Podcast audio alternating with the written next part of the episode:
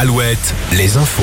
Avec Corentin Mathias, bonjour. Bonjour à tous. L'enquête sur la disparition de Karine Esquivillon. La garde à vue de son mari prendra fin demain matin. Il sera soit libéré, soit mis en examen. Michel Pial assure que sa femme est partie volontairement de leur domicile fin mars avec quelques affaires, un livret de famille et de l'argent. Le 9 avril, la découverte du téléphone portable de la mère de famille en Vendée a mâché à accélérer l'enquête, a montré des incohérences entre les propos du mari et les faits. L'enquête pour enlèvement et séquestration a été élargie à des faits de meurtre. C'était il y a 9 ans, le crash d'un Alpha Jet en Indre-et-Loire à Vouvray. L'appareil avait heurté un centre d'accueil pour personnes handicapées.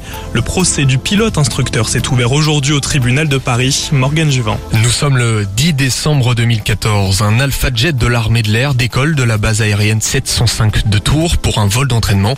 À son bord, un instructeur et son élève. Après plusieurs tours de piste en raison d'un incident technique, les deux militaires sont contraints de s'éjecter. L'Alpha Jet, lui, décroche et finit sa course à Vouvray sur un centre pour personnes handicapées. Un accident mortel qui a coûté la vie à un résident, blessé quatre autres. Ce jeudi, le procès du pilote instructeur s'est ouvert à Paris. Il est poursuivi pour homicide involontaire. À ce jour, la cause exacte du crash reste à déterminer. Une erreur humaine était possible alors que la panne technique a été retenue. Que s'est-il passé ce matin près de Vannes à Saint-Avé? Une voiture s'est encastrée dans la vitrine de la boulangerie Cartron vers 9h30. Plus de peur que de mal, pas de blessés. L'automobiliste est âgé de 88 ans et aurait accéléré au lieu de freiner en voulant se garer devant la boulangerie. Une info qui fait écho au fameux débat sur la conduite des seniors.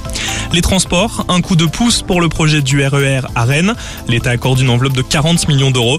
La Bretagne va tenter de négocier ce montant avec l'exécutif. Le RER pourrait voir le jour d'ici 2030-2035. Tous les détails sur alouette.fr. Coup d'envoi il y a deux heures de la 16e édition du Hellfest en Loire-Atlantique. Environ 60 000 festivaliers par jour attendus jusqu'à dimanche à Clisson. Ce matin, à leurs arrivées en gare de Clisson, des festivaliers ont été reçus par des tags dénonçant un déni des violences sexuelles et l'accaparement de terres agricoles par le festival. Des drones vont survoler le festival. Le préfet de la région Pays de la Loire et de Loire-Atlantique a pris un arrêté préfectoral. Ce soir, le groupe Kiss sur scène à 23h. On passe au sport avec le rugby. Les All Blacks pourraient se rendre en septembre en Gironde. Oui, Julien, à Bègle plus précisément, le team manager néo-zélandais venu visiter il y a quelques jours le centre d'entraînement de l'UBB à Bègle. Les joueurs s'installeront à Lyon durant la Coupe du Monde de rugby, mais l'équipe cherche un endroit pour s'aérer entre deux matchs. Affaire à suivre. Le début du mois de juin est le plus chaud jamais enregistré. C'est le service européen Copernicus qui l'annonce. Les océans subissent aussi cette chaleur. Des relevés pile au moment du début du phénomène météorologique El Niño, lié à une augmentation des températures mondiales. Eh bien, la météo, on en parle tout de suite avec les prévisions. La météo avec manouvellevoiture.com. Votre voiture d'occasion disponible en un clic. Une fin de journée euh, ensoleillée sur l'ensemble de nos régions. À noter quelques averses du côté de Poitiers. Demain, encore du soleil. Notez simplement la présence demain matin de quelques voies